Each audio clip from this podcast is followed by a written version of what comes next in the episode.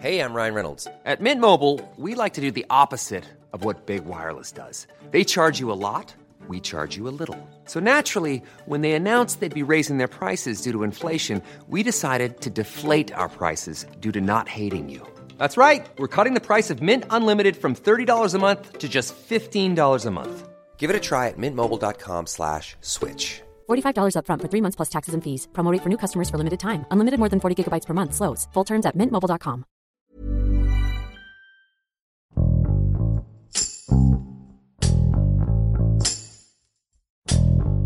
Al menos 6 de cada 100 personas que se encuentran privadas de su libertad son mujeres. Y dentro de los centros penitenciarios se enfrentan a frecuentes violaciones a sus derechos humanos. Por ejemplo, menstruar, enfermarse y ser madres son procesos que se vuelven una pesadilla para ellas. Los hijos de las mujeres en prisión, como puede suponerse, no cuentan con protección legal que los respalde ni que les garantice tener un desarrollo digno. Y el hecho de que únicamente puedan permanecer en estos lugares junto a sus mamás hasta los 3 años de edad hace todo más difícil. Berta Becerra, reportera de El Sol de México, explica por qué es tan perjudicial para las madres o sus hijos de que solo se les permite estar hasta los 3 años juntos en los centros penitenciarios.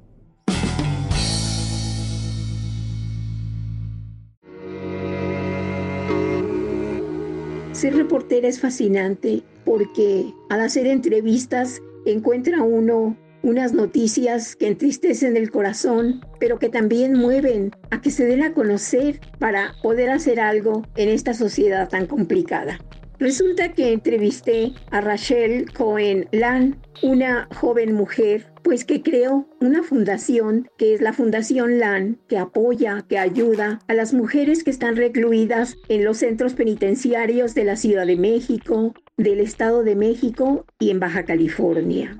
La entrevista la hice cuando ella se encontraba en Tijuana, en donde acababa de abrir una casa hogar para los niños hijos de las reclusas que antes estaban con ellas, que nacían en prisión y que estaban con ellas hasta los seis años. Pero hubo una iniciativa de ley que acortó esta estancia a los tres años. Y de acuerdo a, lo que me dijo Rachel, pues es muy doloroso que los pequeños se desprendan de su madre, de los lazos maternos a los tres años. Es triste, pero es la realidad. Están sin protección legal estos niños de las madres que están recluidas por homicidios, por robos.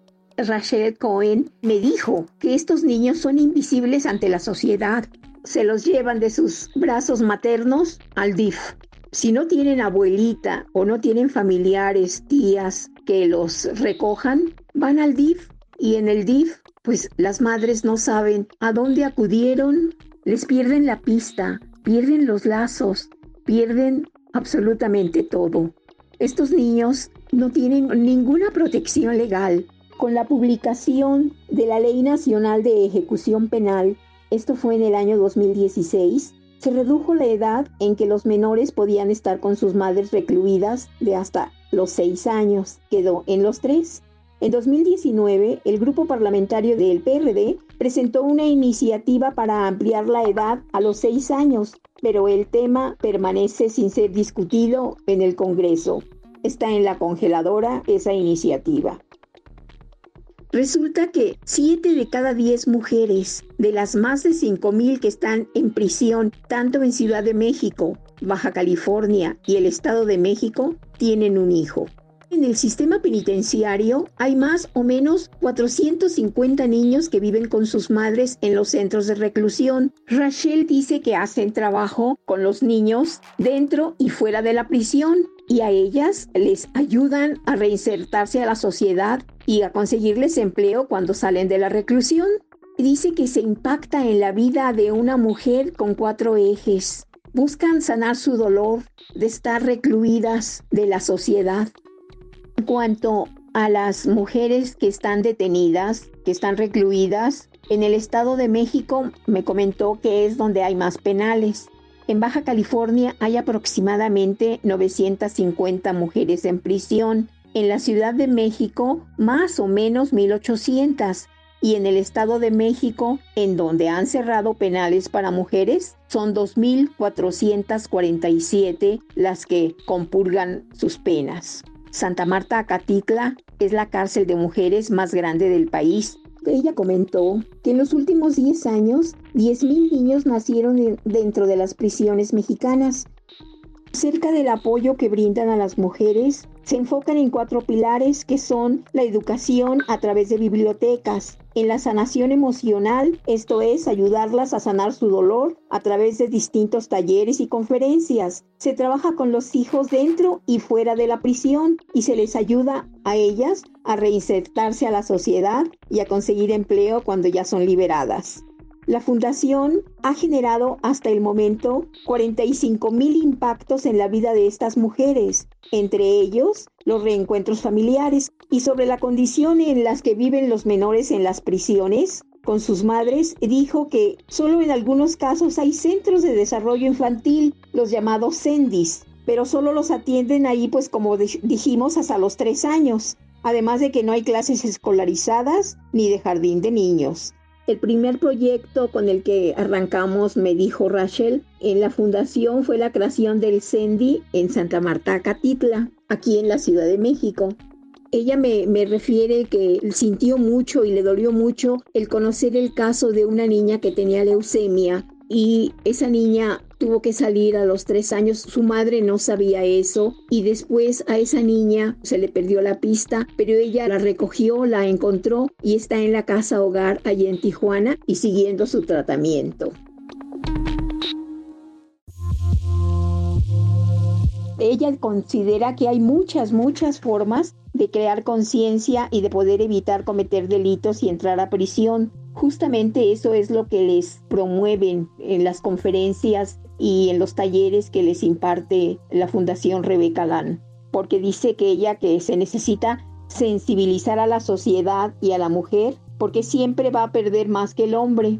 Incluso dice que para las visitas las mujeres casi no reciben visitas. No es el caso de los hombres que va la mamá, va la esposa, van las hijas y a las mujeres doblemente se les revictimiza, se les olvida que están en la cárcel. Y eso también las entristece mucho y retrasa mucho su reinsertación, porque ella dice, muchos en la calle que somos libres, estamos presos, y ellas que están recluidas, cuando ya superan toda esa serie de traumas y entienden su situación, se encuentran libres.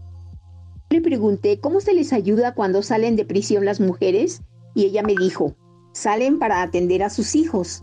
Y si no salen bien emocionalmente, no pueden atenderlos bien. Aquí juega un papel importante la reinserción social, porque realmente se requiere que las mujeres puedan tener un proceso, una manera de evolucionar, aprender, crecer emocionalmente y llegar al punto de empoderarse para que el día en que ellas regresen a casa sean mejores madres y mejores ciudadanas del 85% de las mujeres que están en prisión son madres, pero muchas no hablan con sus hijos porque no saben en dónde están.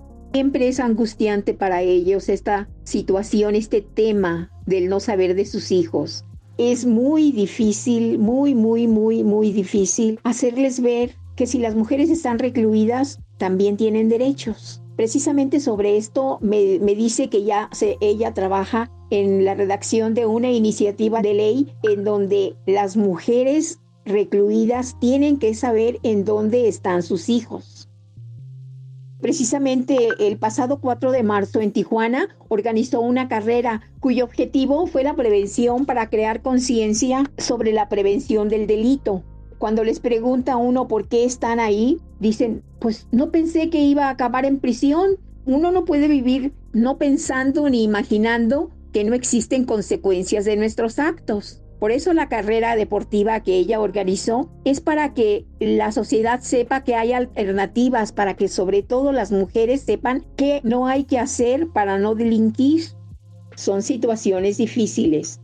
De ahí la importancia de crear conciencia Necesitamos sensibilizar a la sociedad y a la mujer, porque siempre va a perder más que el hombre, porque la mujer es abandonada. La mujer siempre va a ser doblemente rechazada y juzgada. Hay que sensibilizarnos hacia la causa, porque eso es lo que nos ayuda a la prevención del delito.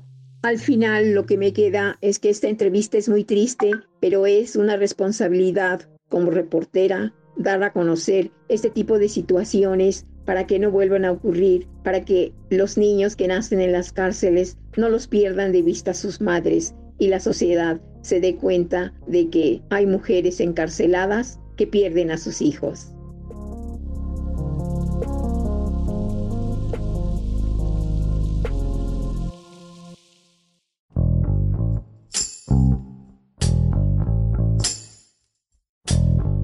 Escuchamos a Berta Becerra, desde la Ciudad de México, quien explica de qué manera la Fundación Rebeca Lan ayuda tanto a los hijos de las mujeres privadas de su libertad como a ellas una vez que salen de los centros penitenciarios para ayudarles a tener una adecuada reinserción a la sociedad. Es importante hacer conciencia sobre esta situación porque las mujeres recluidas también tienen derechos y merecen saber en dónde están sus hijos una vez que ellos salen de ahí al cumplir los tres años. Además, es fundamental que al quedar en libertad, ellas obtengan las herramientas necesarias para recobrar su salud física y mental y de esta manera sea menos complicada su reinserción en esta sociedad.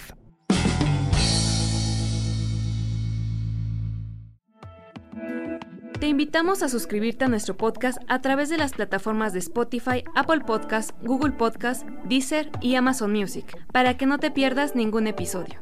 También nos puedes escribir a podcast.om.com.mx o en Twitter podcastom. Te recomendamos escuchar la guía del fin de semana, donde en cada episodio la señorita etcétera recomienda diferentes actividades para vivir experiencias inolvidables. Hasta la próxima. Esto es Profundo, un reporte a fondo de la Organización Editorial Mexicana.